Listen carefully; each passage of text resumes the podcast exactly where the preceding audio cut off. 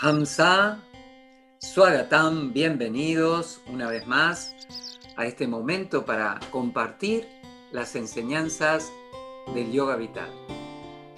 El título que me han propuesto en esta oportunidad es ¿Conocemos nuestra mente? Bueno, vamos a intentar dilucidar un poco acerca de esto.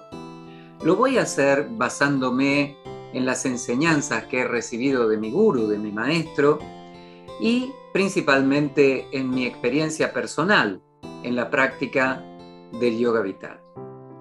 Entonces, intentaremos descubrir entre todos qué es la mente, dónde está la mente, cuál es la relación que hay entre la mente, la conciencia, el cerebro, cuál es la relación que hay entre la mente y la realidad.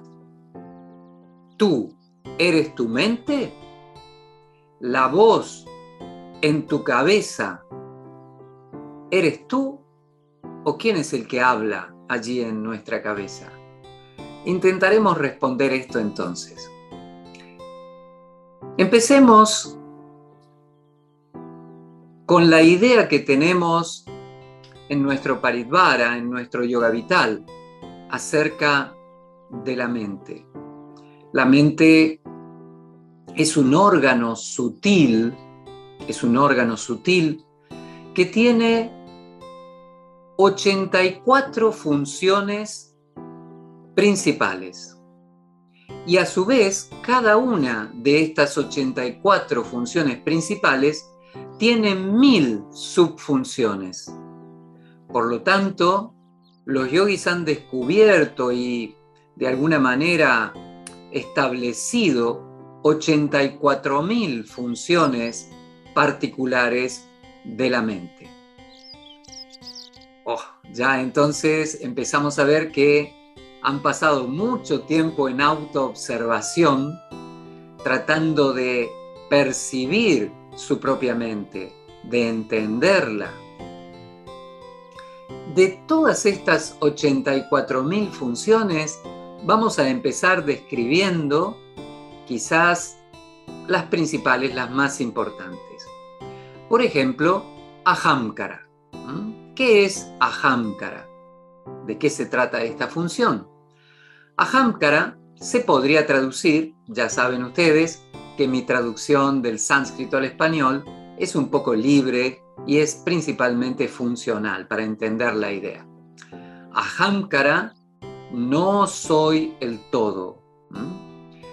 Es la parte, la función de nuestra mente a través de la cual nos individualizamos, a través de la cual establecemos una identidad para nosotros.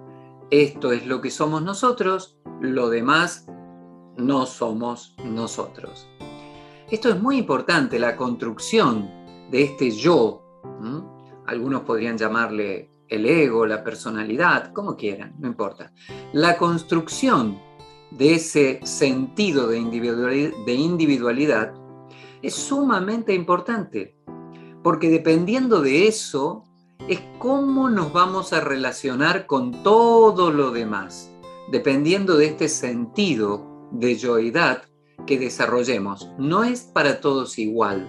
No todos, como ya que es una función de la mente y la mente no funciona igual en todas las personas, entonces en algunas personas se construye ese yo de una manera y en otros se construye de otra.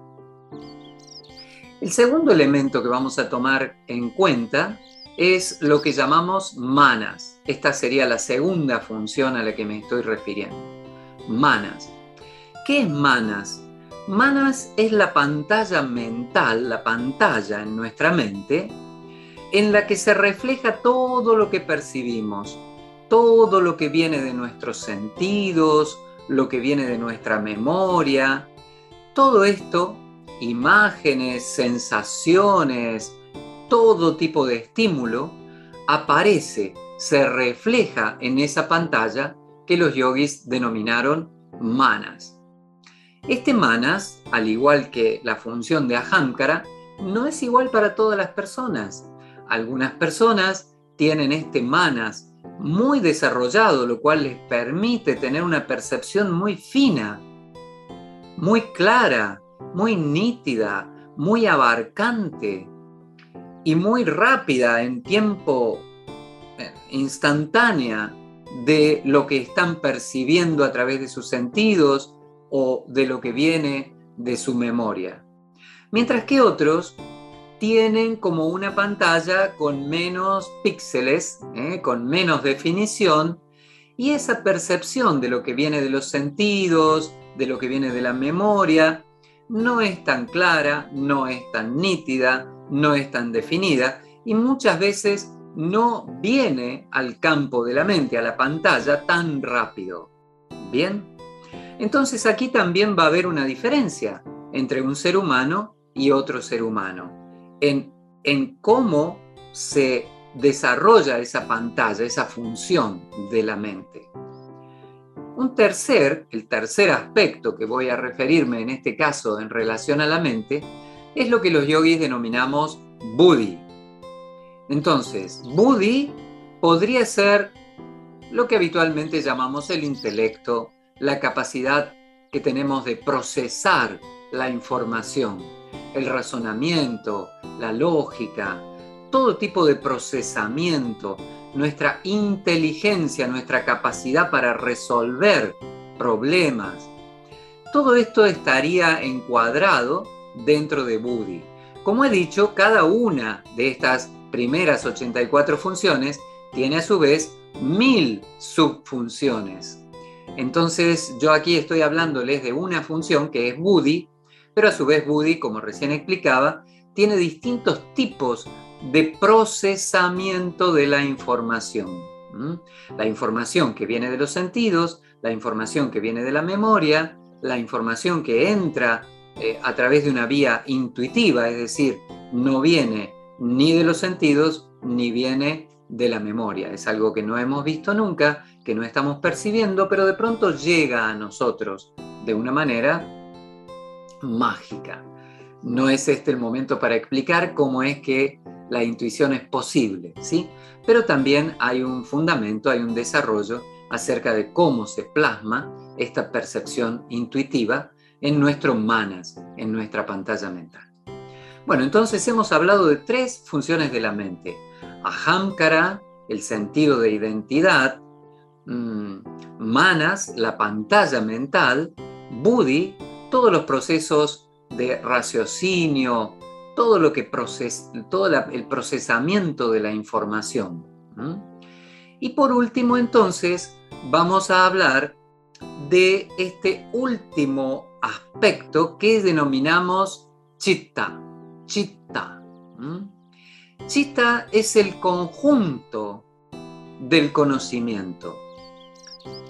Todo lo que hemos percibido a lo largo de nuestra vida queda registrado en algún lugar no necesariamente tenemos acceso a todo ese conocimiento, pero ese conocimiento está allí. De hecho, incluso, bueno, mucho más de lo que nosotros podríamos imaginar está guardado allí en Chitta. Y de vez en cuando hay eh, una función también de la mente, que ahora no la voy a mencionar explícitamente, pero hay una función también de la mente que sirve de filtro para dejarnos mm, traer a manas, a esta mente consciente, a esta pantalla, eh, algunos elementos de lo que podríamos llamar también la mente inconsciente, de ese cúmulo de conocimiento que está guardado en chita. Bien, entonces aquí, para empezar a entender la mente según la perspectiva que tenemos en yoga vital, tendríamos que observar estas cuatro funciones prioritariamente. Bien. Aquí he empezado a describir qué es la mente. Voy a pasar a la próxima pregunta. ¿Para qué sirve la mente? Bueno, hace unos, no lo sabemos con exactitud, 200.000, 300.000 años, quizás, los primeros seres humanos empezaron a desarrollarse. en, aspectos, bueno, particulares. Definitivamente hemos ido cambiando, transformándonos a lo largo del tiempo. Pero en aquel momento ya existía este órgano sutil al que denominamos mente. Y su función principal era la supervivencia. Entonces, para explicar esto voy a hablar de otra de las funciones de la mente. ¿Qué es lo que denominamos la mente negativa? La mente negativa es la que nos permite ver el peligro.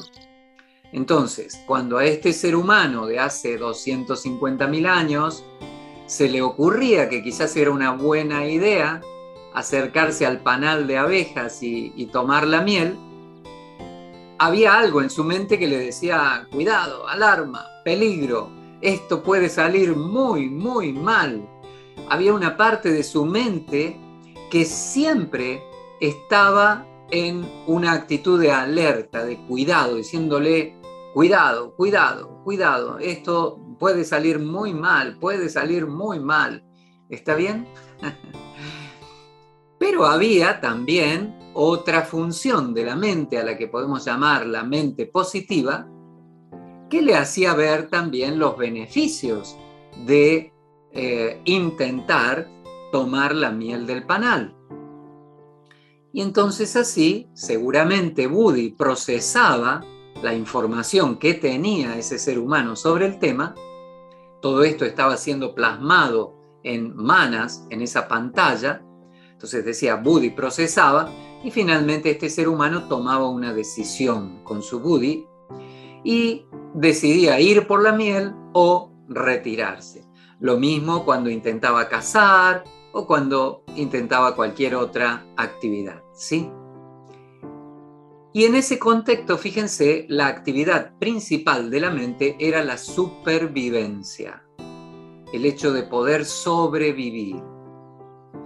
Por ejemplo, para buscar otro ejemplo relacionado con la supervivencia, y lo estoy citando porque eh, esto nos sigue afectando hoy en día de una manera u otra, sigue afectándonos. Ya no es la misma realidad, ya el ser humano no vive de la misma manera, todo ha cambiado a nivel de formas, ha cambiado. Pero a nivel esencial quizás no ha cambiado tanto. Entonces, ¿qué pasaba en aquellos tiempos, hace 300.000, 250.000 años o 200.000 años? No importa, es mucho tiempo igual. ¿Qué pasaba? Que era muy difícil sobrevivir en soledad el ser humano necesitaba ser aceptado por otros seres humanos. Y entonces se desarrolló, algo que es como la mente social, ¿no?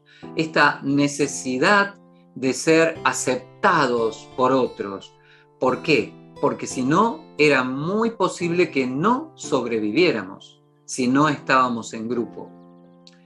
Y esto nos impulsaba a buscar la aceptación, a tomar conductas, a seguir conductas particulares que nos permitieran ser aceptados en uno u otro rol dentro del grupo.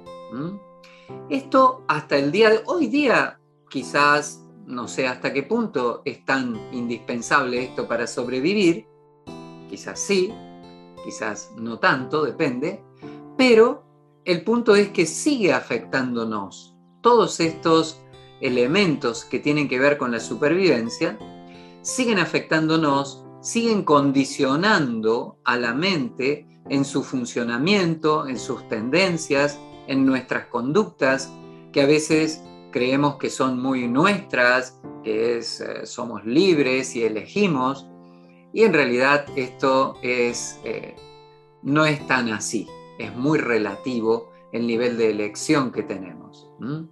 Entonces, bueno, en algún momento la mente empezó a tener otro rol, que es el rol de superar todo esto, el rol de ayudarnos a superar todo lo que viene de lo instintivo, estos condicionamientos como los que mencioné recién, a partir del desarrollo de Woody, de una percepción más clara de la realidad del desarrollo de Buddhi, de la inteligencia, a darnos cuenta de que, bueno, hasta cierto punto esto es necesario y yo puedo tomar otras decisiones diferentes a las que marcan mis instintos, a las que marcan mis programas con los que vengo de fábrica o aquella programación que me ha incorporado también la sociedad, la cultura, nuestras familias, ¿sí?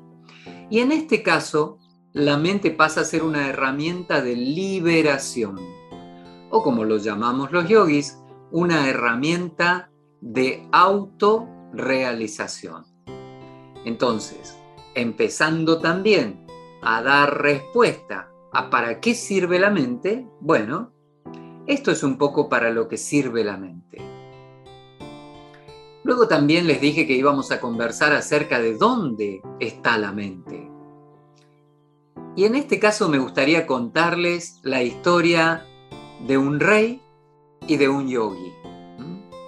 Este yogi era muy famoso por ser muy sabio y en un momento un rey se acerca a él en su lugar, en su cueva donde él vivía, y le dice, he venido porque siento que mi mente está muy intranquila.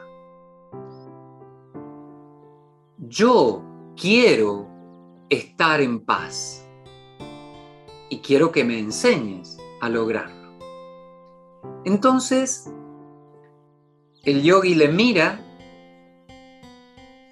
y le dice, bien, voy a enseñarte, ven mañana a las cuatro y media de la mañana, cuando todo está calmo y podemos estar aquí tranquilos y será un buen momento para, para poder enseñarte. Entonces el rey le dice, muy bien, mañana a las cuatro y media estaré aquí. Cuando se va yendo el yogi le dice, ah, un detalle muy importante, recuerda traer tu mente contigo.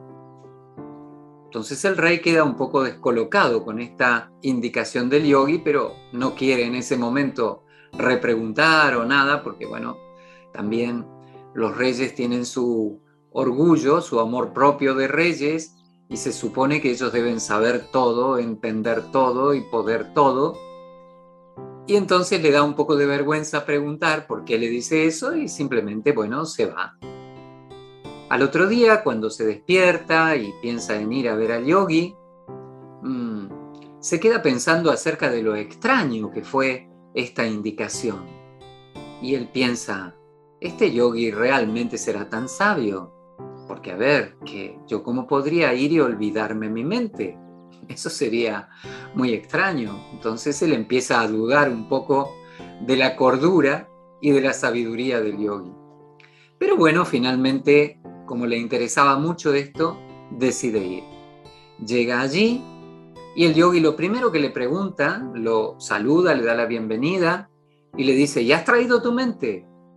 Entonces el rey dice, mire, yo siempre que voy a algún lado voy con mi mente, no, no puedo ir a ningún lado sin llevar a mi mente. Donde voy yo, va mi mente. Ah, muy bien, le dice el yogi, está muy bien. Bueno, Siéntate ahí, siéntate en una postura cómoda, con la espalda erguida.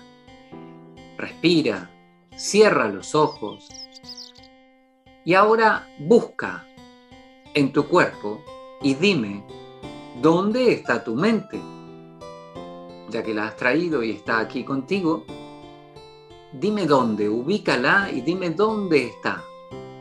Les propongo que ustedes lo hagan también ahora. A ver, miren a su interior y fíjense dónde está su mente. Ubíquenla.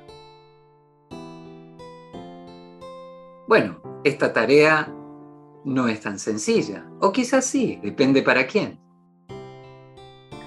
El rey se queda allí inmóvil, intentando percibir dónde estaba su mente. Finalmente no lo logra. Y entonces abre sus ojos y le dice al yogi, bueno, no logro determinar un lugar. en donde esté mi mente. Por lo tanto, imagino que mi mente está en todo mi ser. Entonces el yogi le dice, bien, muy bien, ya que has llegado a esta conclusión, voy a explicarte algo más acerca de tu mente. Y entonces le dice, la mente es como un espacio, un espacio con materia muy pero muy sutil, compuesto de una materia muy pero muy sutil.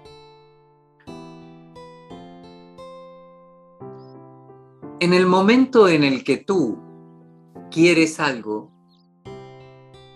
automáticamente hay una vibración, hay una modificación en esa materia sutil y automáticamente se crea una imagen, se crea una sensación, se crea un estímulo.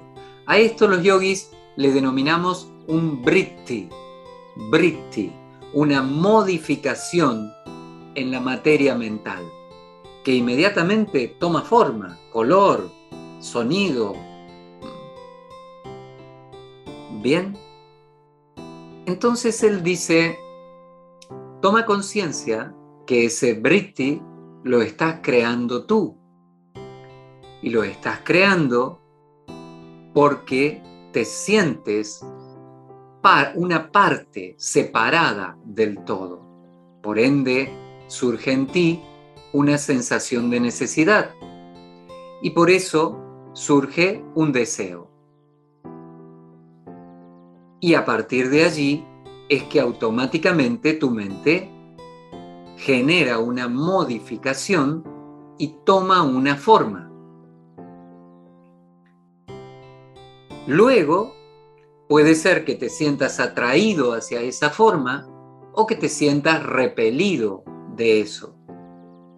Y acto seguido vas a, de alguna manera, querer sostener o esa cosa lejos de ti o esta cosa cerca de ti. Siempre que quieras sostenerla cerca de ti, lo más probable es que se vaya. Y siempre que quieras alejarla, lo más probable es que se quede. Y probablemente esta sea la raíz de tu intranquilidad. Tú me has dicho, yo quiero estar en paz. Entonces el yogi le dijo, para lograrlo es muy fácil. Quita el yo, quita el quiero quita el estar y solo quedará paz. ¿Por qué? Porque tu naturaleza es paz. Si tú no creas ese briti, esa modificación en tu mente, esa materia es transparente. Y lo único que vas a percibir es tu realidad última. Y esa realidad última es paz. Pero claro, como tú a través de la Hamkara estableces un sentido de individualidad, de separatividad, creas una imagen, te sientes atraída o no a través de Buddhi, decidís si te gusta o no te gusta, si la querés o no la querés. ¿Está bien? Claro, lógicamente así no vas a estar nunca en paz.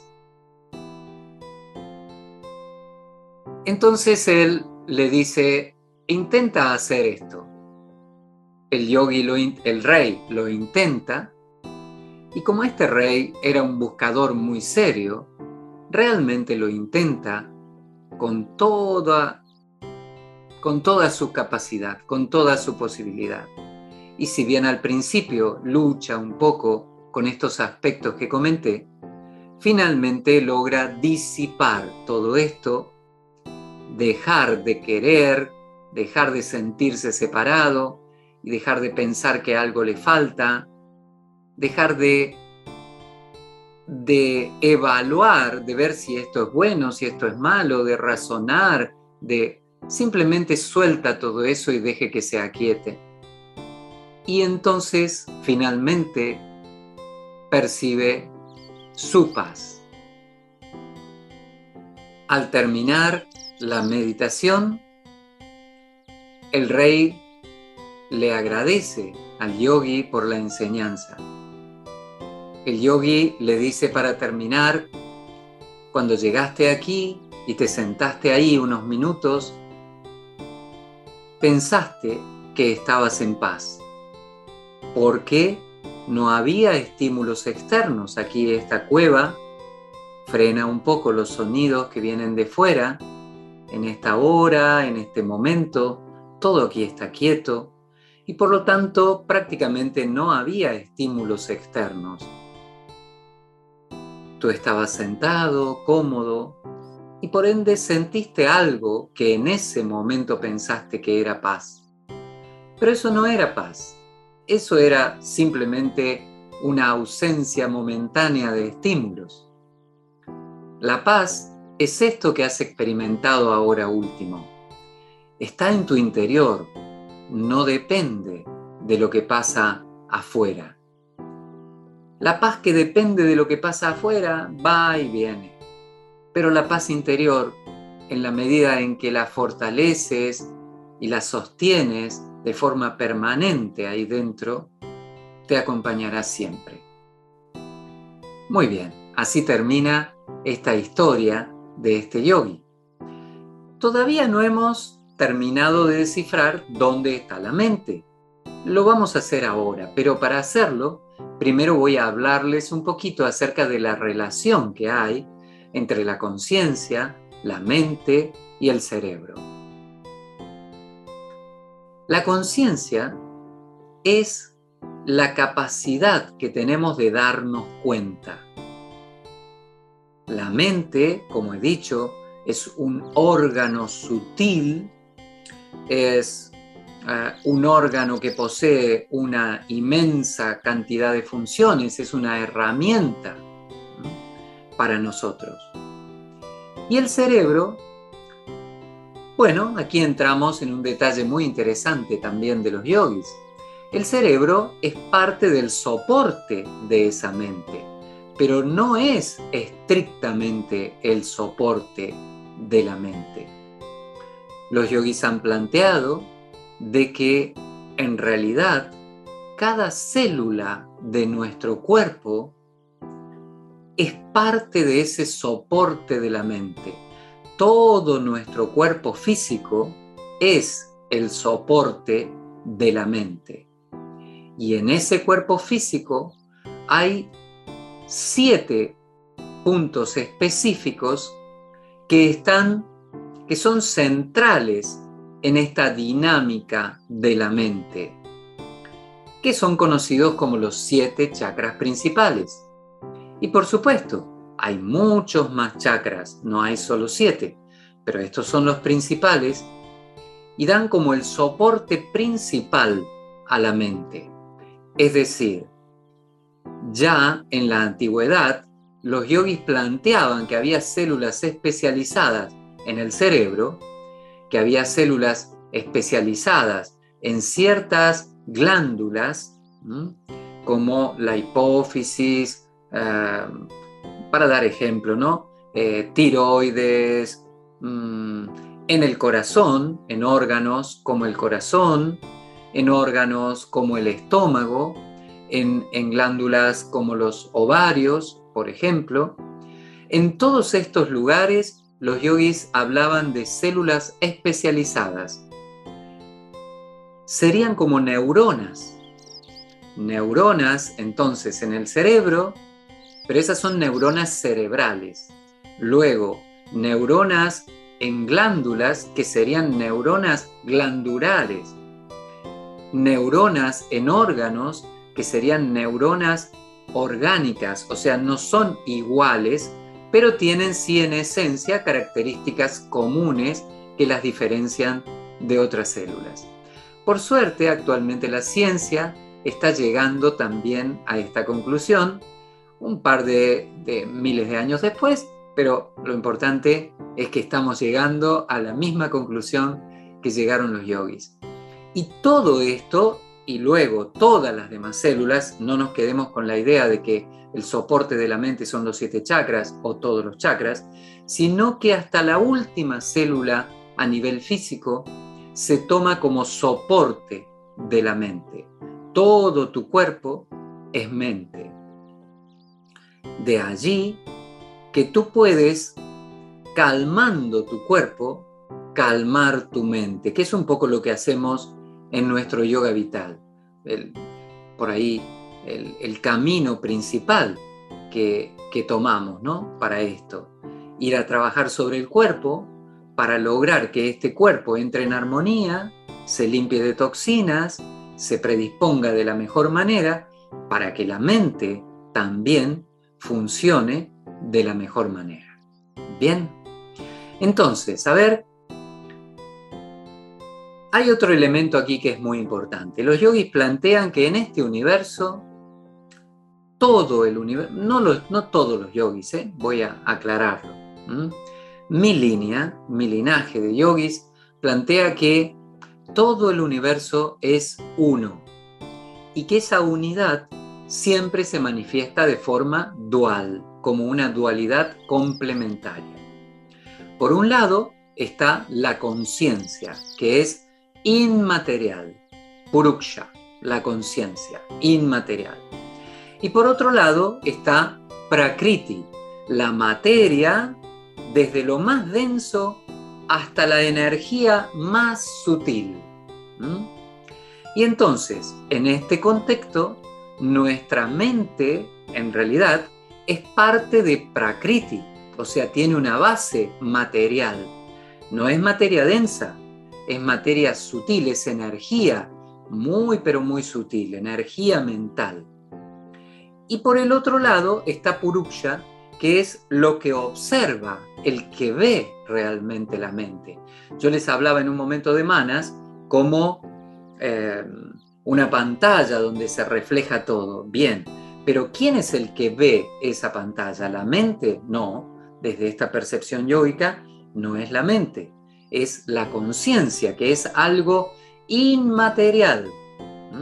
Es algo inmaterial, es la conciencia, la capacidad de darte cuenta, que percibe la materia y la energía en todos sus niveles de densidad.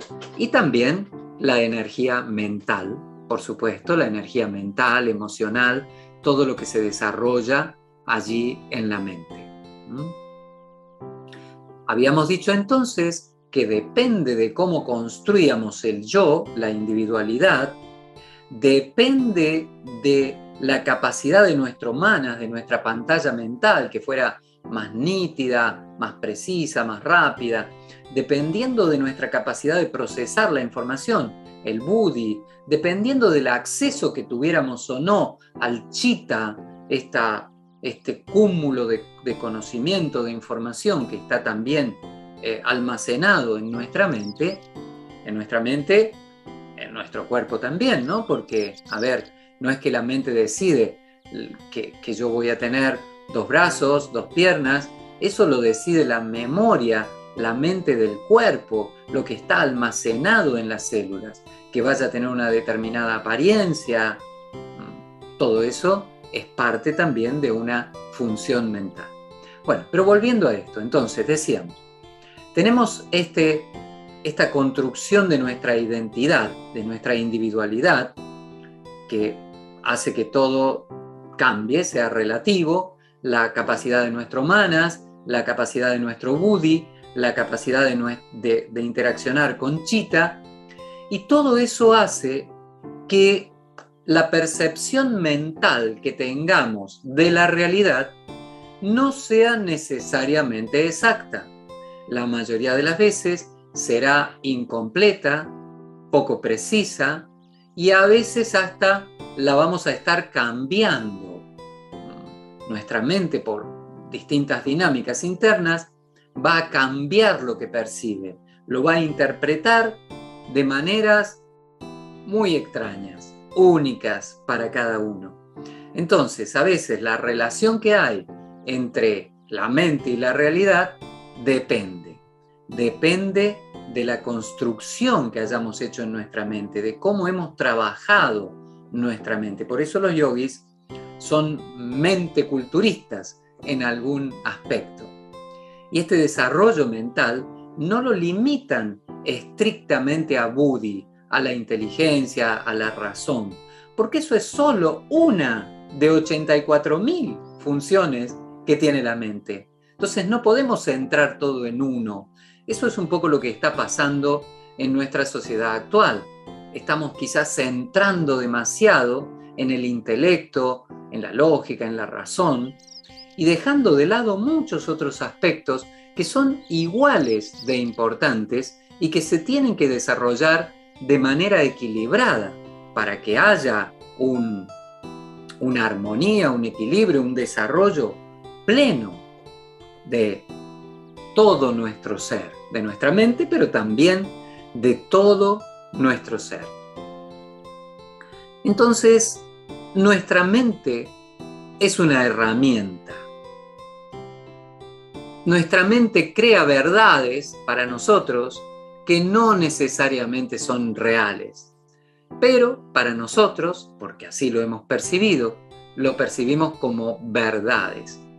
Pero no necesariamente eso que para mí es verdad, para otro va a ser verdad. Sin embargo, la realidad es una. La mente entonces será este conjunto de, de funciones, el cerebro y todo el cuerpo, los chakras y todo el cuerpo, serán el soporte físico de esa mente y la conciencia es algo que no es la mente, es lo que percibe a la mente. Si fuera la mente, no podría verse a sí misma y no podríamos ser capaces de percibir nuestros pensamientos ni nada de esto. Bien, entonces, ¿tú eres tu mente? Creo que la respuesta ya está clara. No, yo soy mucho más que la mente. La mente es solo una herramienta. Esa voz que suena en tu cabeza, ¿ese eres realmente tú? No. Esa voz es surge de tu mente, surge de la conjugación allí de ahamkara, tu identidad, eh, de manas, de buddhi, de lo que podemos interactuar con chita, y de ahí surge esa voz.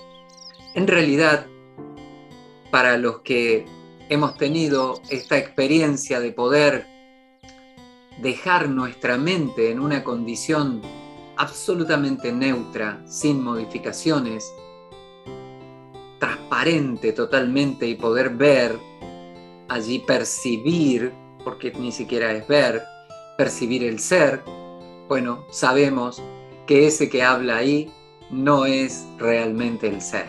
Esto no quiere decir que no le atendamos o no le tengamos en cuenta, no. Todas estas son herramientas que tiene la mente. ¿Para qué? Para la supervivencia del ser humano en primera medida y para la autorrealización finalmente. Bueno, muy bien, espero que estos comentarios y el compartir estas experiencias sea de utilidad para ustedes como lo ha sido para mí. Les agradezco mucho por su presencia y nos vamos a encontrar en la próxima oportunidad. Pranam y Danyava. Muchísimas gracias.